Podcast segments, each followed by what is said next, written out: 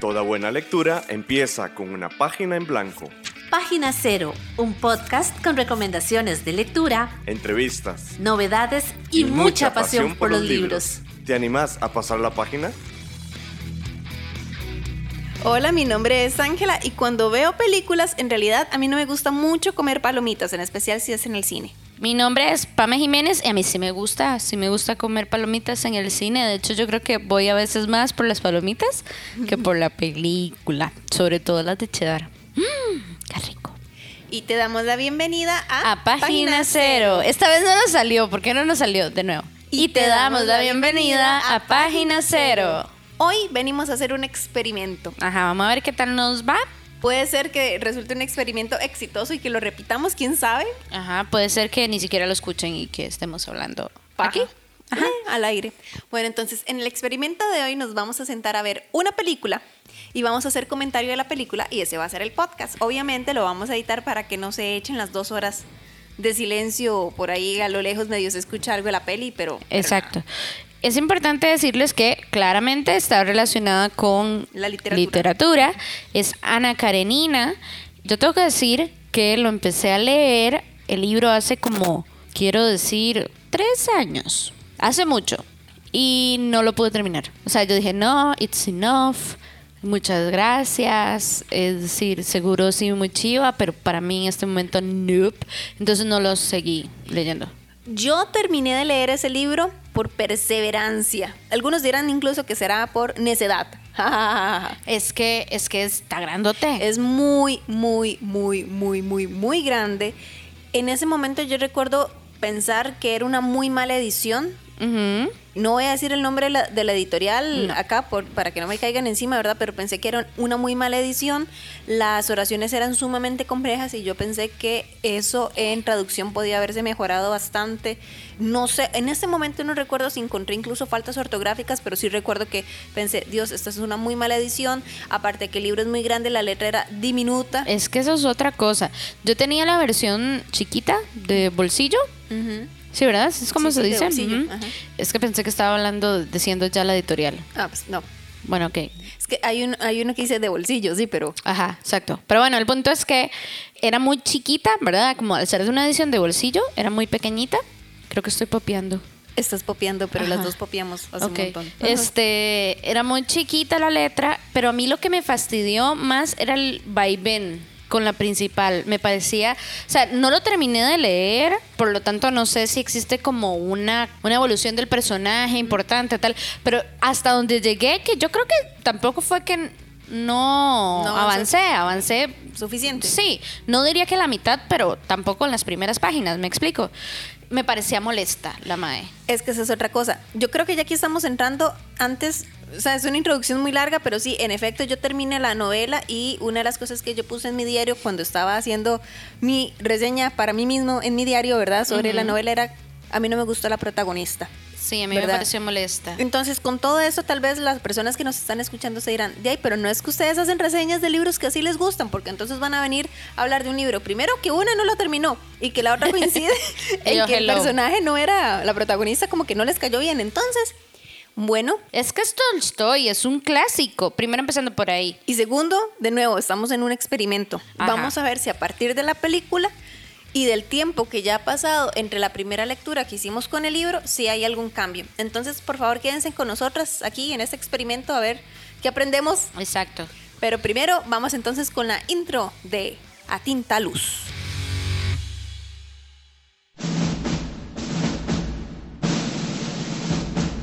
Antes de luz en la pantalla fue tinta en una página. Tinta a Luz, una sección donde hablamos de los libros y sus adaptaciones audiovisuales.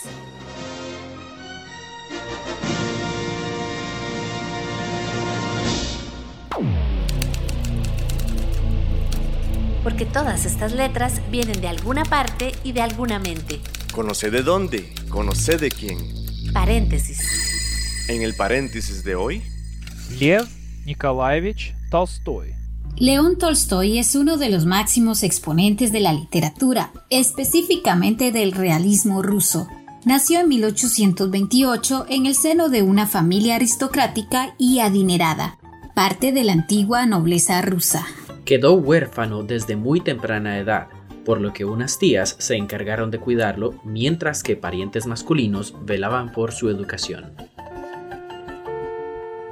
Tolstoy primero entró a la universidad a estudiar letras y luego se pasó a derecho, pero era un estudiante bastante flojo que prefería pasársela jugando, bebiendo, apostando y coqueteando. Salió de la universidad en 1847 y regresó a Yasnaya Poliana, la zona rural donde nació. Al ver a los campesinos que trabajaban su tierra, se avergonzó mucho de su pasado libertino y sus excedencias económicas. Pensó que debería ayudar de alguna manera a los campesinos. ¿Pero cómo? Su hermano mayor lo invitó a que se uniera a la carrera militar. En 1855 estalló la guerra de Crimea y Tolstoy fue al frente. A pesar de las batallas, a veces se aburría, por lo que empezó a escribir por pasatiempo. En esta época escribió su trilogía autobiográfica Infancia, Adolescencia y Juventud. Quedó también muy impactado por la crueldad de la guerra. Eso influiría en su obra literaria junto a su amor por la naturaleza de su tierra natal.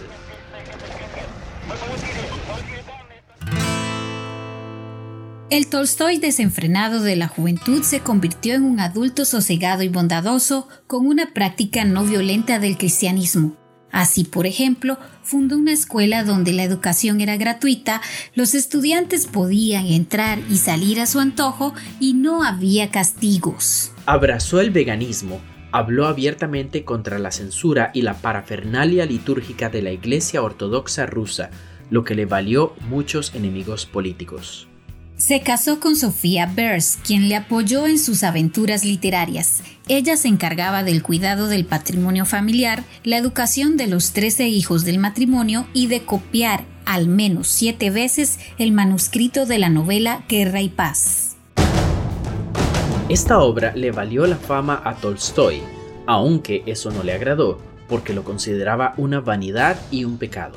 Más adelante escribió la novela Ana Karenina, en donde critica el lujo e hipocresía de los estándares sociales de la Rusia del siglo XVIII. En esta novela, uno de sus personajes encuentra la paz y la satisfacción personal, trabajando hombro con hombro con los campesinos de su tierra. Esto no es una coincidencia, porque el personaje está basado en el mismo Tolstoy. Expone así la visión del mundo del autor. Tolstoy llevó al extremo esta visión de mundo, predicó con el ejemplo, repartió casi toda su fortuna e incluso se dedicó a ser zapatero.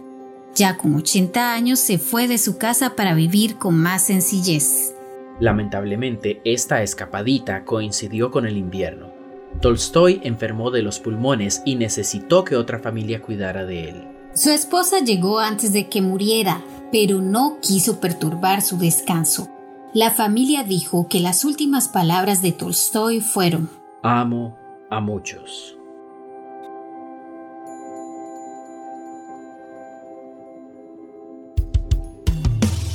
Escuchás Página Cero, una producción sociocultural y educativa sin ánimos de lucro. Todo el material empleado, como música, libros, extractos de audios y demás, se utiliza con propósitos de comentario, crítica, educación e investigación. Y regresamos en página cero, estamos viendo Ana Karenina. No nos sabemos el año de la película, 2005-2015, pero es con Kira Knightley.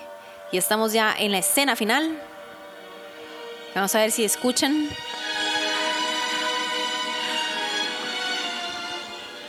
Terminó como todo el mundo sabe, o como todo el mundo tal vez debería saber, dado que Orgullo y Prejuicio. No, mentira, ¿cuál es esta?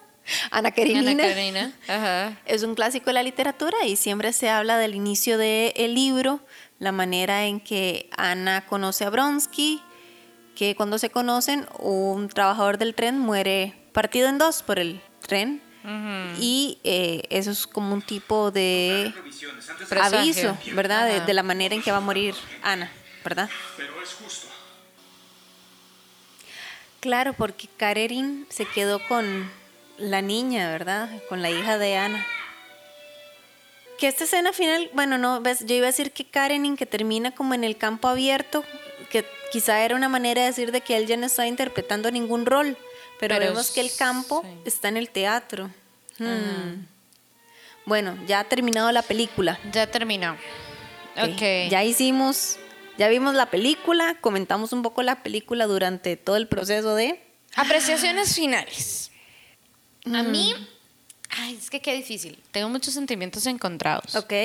Porque no logro empatizar ni con Ana Karenina, Ni con Bronsky. ni con... No, o No, sea... yo tampoco lo logro. no logro empatizar con ellos que vamos a ver no es porque tengan un amorío no tiene que ver No, no, nada no, no. incluso con eso es, Es que, que si un amorío que sexy, caliente, lleno de amor, de pasión. No yo, yo no lo veo así, digamos. no no Es como me- la lujuria, decisiones tontas. sí no no sé no sé no no empatizo con ninguno de los dos ni con ella ni con él tampoco con el marido tampoco o sea Mm. Con el si marido él- yo sí un poco. o sea sí pero no vamos a ver porque siempre creo que él trata de Controlar de alguna manera a Ana. sí y tener poder sobre ella y eso me molesta Y también él como que lo disfraza mucho con esto de que es yo voy a ser el, el hombre bueno, el hombre de Dios Sí, y la, hasta la, qué la, la. punto eso no es, ¿verdad? También manipulación y no aceptar que no haces feliz a tu mujer. No sé, Sí. como que, Ok. ¿verdad? Eso no. Eh, me gusta más la historia de, de estos otros dos. Que hagamos eh, un- una pausa para ver cómo se llama el, el- el nombre, el compis que nunca lo logré, Ajá, ¿verdad? sí. eh, Que es el que se que es el que se termina casando con Kitty. Ajá, empatizo muchísimo más con él. Ok, wow. ¿Es él? ¿Este quién es? Ese es el conde Bronsky. Es el que vos decías que estaba muy feo. Mae, pero es que, ¿por qué no me lo ponen así? Ok, ok, No ok, puede quiso, ya, ya, ya, ya la encontramos, ya la encontramos. Constantine. Constant, ah, Constantine, sí. Ajá, Constantine. ¿Sabes qué me estoy dando cuenta? ¿Qué? Este Mae, eh, que se llama Matthew McFadden. Ajá, no. es, wait. Este, yo creo que es el que hace en Orgullo y Prejuicio de, de, ¡De Darcy! de- de señor Darcy. Y sale también en esta peli. Ay, Zoe. Película. Perdón, es que todo mal porque nosotros Ay. seguimos haciendo una comparación Ay, entre Ana Karenina y, y. Orgullo y Prejuicio. Sí. Ok, ya vi que Ana Karenina es del 2012. Yo andaba perdidísima con el No, año. Vos dijiste 2000 algo, Yo 2015. dije, o 2005 o 2015. Pero you sí. Ah, era porque Orgullo y Prejuicio era el 2005. Ajá, Ah. guau. Bueno, ok, volviendo. Bueno, a Aaron Taylor Johnson, que es el conde, Conde me lo ponen muy feito ahí. Si me lo hubieran puesto como sale aquí en Google, amigo, Ah, ma- es jamás, no, le puede hubiera ser. llegado jamás. Quicksilver, Guau. no lo veíamos venir. Oh. Es que ese sí me da las vibes de, de conde con el... Qué vacilón, ¿verdad? Wow. Y nosotros hablando todo mal del Mike que está muy feito y no sé qué, y ya Sí, luego lo y vemos ya ahora lo veo y guau, ah, amigo, sí, bueno. amigo, sí, Todo mal. guau. So- sorry el fangirleo extremo. Sí, lo Pero, siento. pero en todo caso, estábamos viendo las imágenes de estos personajes porque queríamos decir de que el personaje de Constantine, interpretado por Domhnall Gleeson, y su historia como de amor con Kitty, que ahora no encuentro entre la entre los personajes aquí ¿Cuál era la- cuál era el intérprete Este, Ahorita lo buscamos, vamos a ver. sí o sea nos parecía que esa era más una historia como más Es que si vos te pones a... comestible digerible Sí, es que si te pones a pensar, el madre dijo, mira, ¿te casas conmigo? La La madre le dijo, dijo, no. lo siento muchísimo. El madre se va, le da el espacio a ella y dice, madre, ¿qué puedo hacer? Me voy, me voy allá a filosofar, a trabajar en mis vainas y tal, y luego regresa. Y le pregunta de nuevo. Y tienen un, momento muy bonito, ¿verdad? Sí. Jugando con estos, al menos en la película, es que no me acuerdo en el libro, con Ajá. estos cubos de madera donde se están compartiendo sus... Están jugando como Scrabble. Sí, que están compartiendo sus sentimientos. Sí, y él como que tiene, como que respeta lo que ella quiere, si, si lo acepta o no, ¿verdad? Y además cuando... Bronsky no, ¿verdad? No, el más es como, te quiero. Te quiero. Y, no me voy a ir. O si me voy, si me voy nunca más me verás. Ajá. Ah, Entonces, No, no, no lo logro. O sea, este, esta otra historia de amor me pareció más real y como sana en todo, ¿verdad? Ahora, eso por un lado. Con todo el tema de Ana, sí, o sea, es una porquería que la sociedad y todo el mundo la cuestiona más a ella que al otro mae Cabrón, y que sí. puede irse, incluso si te pones a ver, hasta el marido le fue mal por todo el tema de cómo él le, le pesó, digamos, en mentalmente y luego, digamos, en su desempeño en su el desempeño. ministerio, ¿verdad? En el trabajo, y, etcétera. y en todo esto. En cambio, este otro mae, estoy segura que si existiera otra vara, el mae ya estaría casado con X, Y, Z. Es más, el mae se quedó sin la mae y además no se hizo responsable de la hija. ¿Say what? Sí, yo no sé qué tanto es ahí cuestión de Bronsky que no se hizo cargo de su hija de- como de Karenin como voy a ser el el hombre que da el paso adelante para tomar eh, responsabilidad sobre la hija de mi esposa, ¿verdad? Yo no sé qué tanto es eso. Pero aún así. Sí, vamos a ver entonces como conclusiones. Sigue a las dos sin caernos bien Ana Bronsky, nos los vomitamos. Nos gusta más la historia de Constantine y Kitty, ¿verdad? Como que nos lo creemos más como una historia de amor. Pero al mismo tiempo también ver de que ese era como del lado, tal vez que Tolstoy como conocía más, o sea, no sé, yo estoy aquí como, como tirando varas de ciego, ¿verdad? Este, Porque sí me da la impresión de que Tolstoy se podía de repente ver más reflejado en la historia de Constantine porque conocía un poco más del Claro. tema, porque, porque era una transformación que él mismo como autor estaba eh, viviendo y entonces por ese lado de repente por, por eso podemos conectar más. Yo no Maybe. sé qué tanto podía conectar él con una mujer de la alta sociedad y que Y es, es lo que hablábamos, creo que en algún momento lo mencionábamos durante todo el rato, y es qué tan fiel es la representación de una mujer en una condición o una situación como esta, narrada desde la perspectiva de un hombre, ¿verdad? Eh, porque hay muchas cosas que, cambios de, de humores y de opiniones radicales, de la risa al llanto, Que en que algún momento también comentábamos, ¿será que es que ella tiene como algún tipo de enfermedad mental? Claro. Que podría de repente ser una, ¿verdad? Ni Pamela ni yo somos psicólogas, no, no lo sabemos decir, pero sí es cierto que como mujeres, ¿verdad? No nos vemos representadas con Ana y nos cuesta un montón simpatizar con ella por eso e incluso o entenderla. Sí, e incluso creo que mujeres en esa situación quizás no son tan, No lo sé.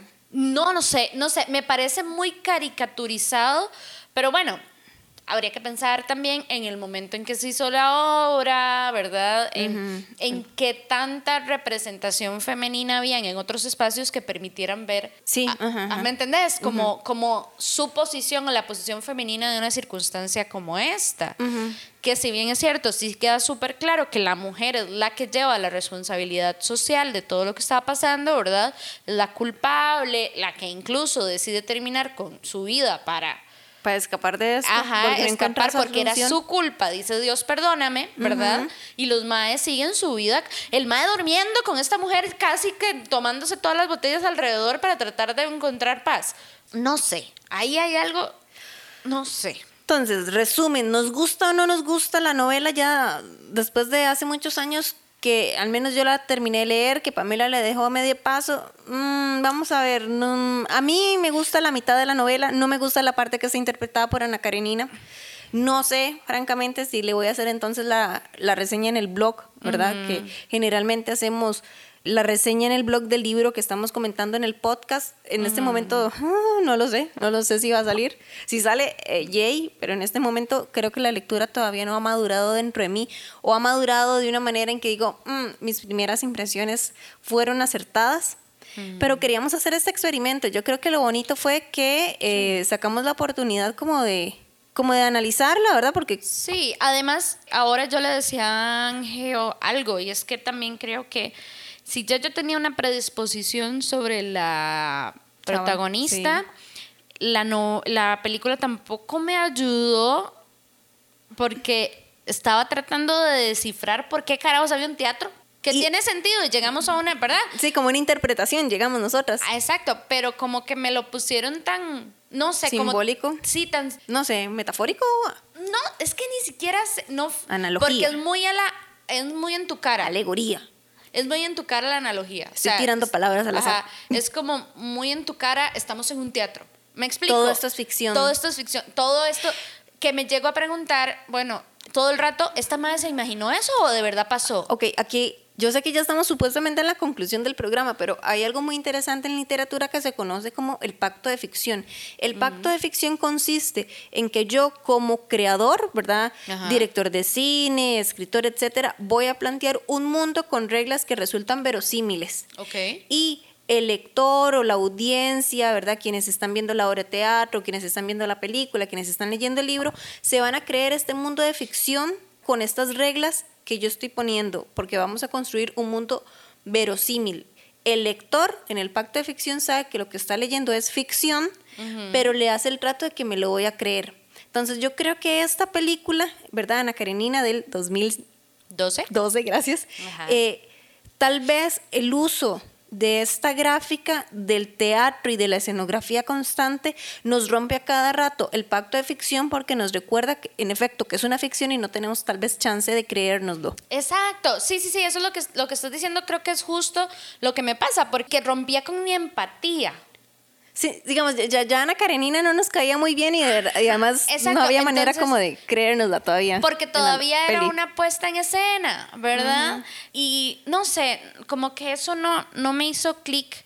Tendríamos que ver al rato y si ustedes conocen alguna adaptación que digan, no, es que esta no está. De hecho, Es estaba que viendo que la montón- crítica no le dio muy buenas a esta de 2012. Mm. Ajá. A mí, ¿sabes qué me, me parece? Que tuvieron una muy buena idea, pero en la hora de ejecutarla, tal vez editar la película, se les complicó muchísimo y no lograron como... También Que no un- es fácil. Vamos a ver, también una cosa como de mezclar dos medios, ¿verdad? Porque el teatro y el cine no es lo mismo. Entonces, tal vez ver esto en teatro es como, ¡wow! La manera en que cambian el escenario, en medio de la escena, ¡wow! Pero ya en cine tal vez no funciona. Sí, es que es complejo porque, por ejemplo, viene a mi, a mi cabeza Hamilton, Ajá, el musical. claro. Vos ves ese musical y sabes que está, pero aún así logras empatizar con todo el mundo, puedes entender que...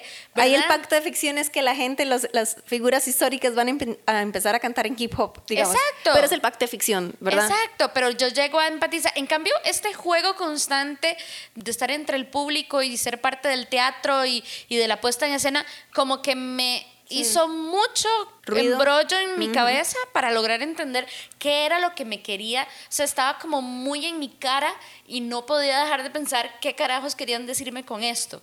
Entonces no me permitía como enfocarme y además siento que algunas escenas eran como demasiado rápidas y no me hacían poder enfocarme en la relación de ellos, que era lo que los llamaba a entablar esta relación, más allá que un deseo sexual o un capricho, porque para mí es un capricho, y no solo de Ana Karenina, aquí la caprichosa no es ella, él también. Él es el más caprichoso de los dos, digamos. Claro, claro, y el esposo también tiene su dosis de capricho. El único que yo dije, sí, sí, todo que sí, es a Constantine. Porque Constantine. me dio espacio. Ah, y, y sí, y, y Kitty también, ¿verdad? Me acuerdo, hay una escena en donde Constantine le dice como que va a echar a la, al amante del hermano de él, que el hermano llegó a la casa y está muy enfermo. ¿Y porque ella? Porque su, ¿cómo es? Su fragilidad y no sé qué. ¿Y qué hace Kitty? Dice, no, man, Dice, no, sorry, se está ¿verdad? muriendo, what the fuck. No, y va y, y cuida al hermano. Y le ayuda a ella. a, a la, a, la, a la que el hermano considera esposa, aunque socialmente no están casados, digamos. Pero, Exacto. entonces, a mí esa Kitty, esa parte me cayó muy bien porque ella empieza como muy ingenua, infatuated, ¿verdad? Así como también medio encaprichada con Bronsky. Y de hecho, esa es la razón por la que por primera vez rechaza a Constantine. Pero vemos un crecimiento en Sí. Kitty. En cambio, Nana es como. Nanita. Sí, no sé, no sé. Además que no ayudó a que me pusieran al conde así. Si lo hubieran puesto como me lo pusieron en las fotos, al rato ya hubiera apoyado un poquito más. No me gusta muchísimo, la- o sea, no. Y además son rusos, los hombres rusos son grandotes y... Bueno, pero es que este también ahí hay otra otra cosa.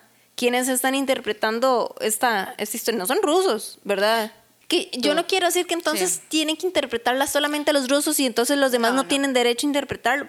Pero lo que pasa es que siento que ciertas partes como que se pierden en el contexto, ¿verdad?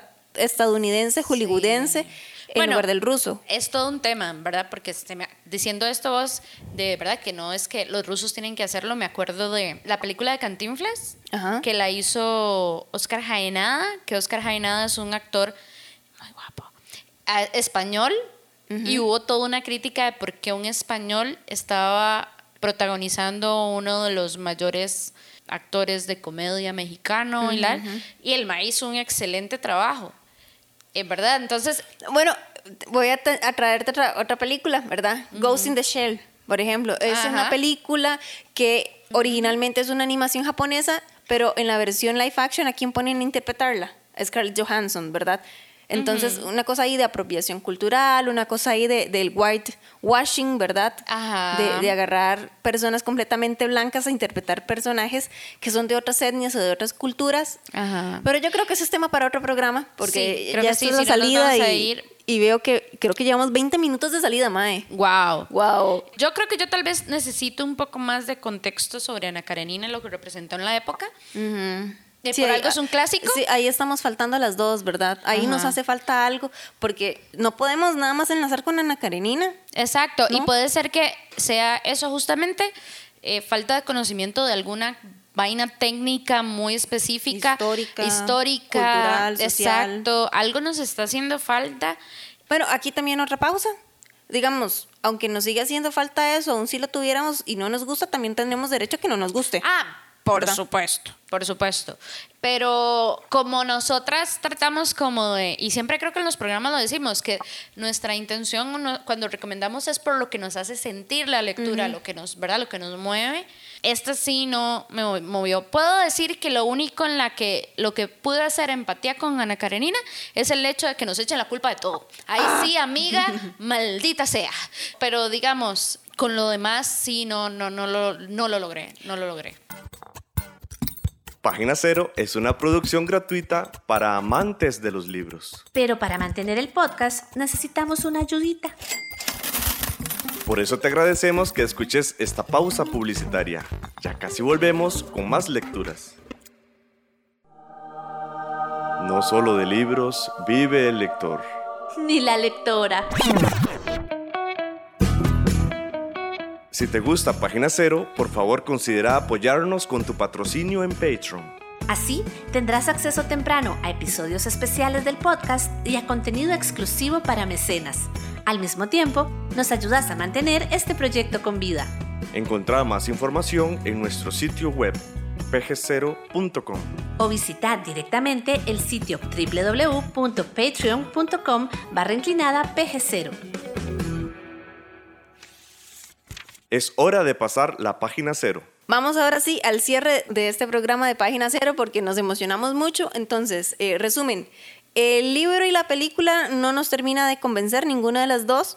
Entonces, este es como un programa como eh, excepción porque generalmente, de verdad, nosotros queremos hacer reseñas o recomendaciones y programas de libros que verdaderamente nos han gustado, pero también queríamos hacer este experimento. Uno, de ver la película al mismo tiempo que hacíamos el podcast, ¿verdad? A, ver como el análisis. vamos a ver cómo Vamos a ver, el, experimento todavía no tiene resultado definitivo porque yo tengo que echarme la edición. Sí, tal vez Ángela del futuro pueda hacer una inserción diciendo, ¡lo logramos! O, o puede decir, nunca más, huevonas, nunca, nunca en la vida. Hola, hola, aquí Ángela del futuro. Y ahora es que este programa quedó súper largo, entonces decidimos que íbamos a dejar una versión eh, cortita para las personas que siguen regularmente Página Cero e íbamos a hacer una versión extendida para nuestras personas mecenas. Este forma parte del contenido adelantado, lo que quiere decir que dentro de seis meses estará disponible para el público en general. Sin embargo, si nos quieres ayudar como mecenas, por favor, adelante y te agradecemos con la versión extendida de este programa. Muchas gracias. Pero, ay, y todavía tenemos como planes para repetirlo, pero vamos, esto va a depender mucho de la edición. Eh, ya sabemos que, por ejemplo, vamos a agarrar definitivamente libros que nos gustaron para hacer este tipo de experimentos si lo, si lo repetimos. Entonces, agarren este programa como una excepción. Sí, cierto, una excepción a la regla. Una excepción a la regla. Pero... Pero igual, de ahí, tal vez a nosotros esto no nos gustó, pero a vos. Exacto, puede ser que ustedes nos lleguen a contar eso, ese espaciocito que nos faltaba que nos podría generar algún, como decir, ah, ok, ya entiendo. Pero aún así, mis favoritas, y esto yo creo que no va a cambiar nunca, mi relación favorita de toda la novela fue Constantine y Kitty. Mis favoritos, los quiero mucho. El bebé, que tenga muchos hijos si quieren que el hijo crezca, que los cultivos tengan mucho producción y todo lo que quieran. A ellos sí, sí a todo. A los otros, qué complicado, de veras. Y Qué que les vaya bien a los otros, decía. Sí, bueno, y a los más. Es que. Solo quedaron. Ok. Ay, no puede ser. Bueno, y después de este final tan frustrante de parte nuestra, queremos darte las gracias por haber escuchado el podcast. Te recordamos nuestras redes sociales. Bueno, primero que todo, el sitio web pg0.com, eh, correo electrónico pg0.gmail.com. Nuestras redes sociales son todas con pg0, excepto Instagram, Instagram. que es pg0cr. No sabemos quién nos quitó pg0. Muchas gracias. Pero, bueno, no, pura vida, ¿verdad? Muchísimas gracias y esperamos que este programa, a pesar de todo, lo hayan Disfrutado. disfrutado. O que lo estén escuchando, porque si nunca lo escucharon, quiere decir. Y además, quién sabe cuánto queda, porque estamos grabando ya una hora 45. Vamos a ver en edición cuánto Wow, queda esto. sí. Bueno, pura vida. Muchas, gracias. gracias, que estén muy bien. Y retiro lo dicho, Aaron Taylor Johnson, guapísimo, Es guapísimo. En esa película, no tantísimo, pero Chef Kisses, guapísimo. Muy bien, muchas gracias. Hasta luego. Felices letras. Feliz lectura. Bye bye. Para escuchar más episodios de Página Cero, visita nuestro sitio web pg0.com. Ahí también encontrarás más recomendaciones literarias para que pases la página en blanco.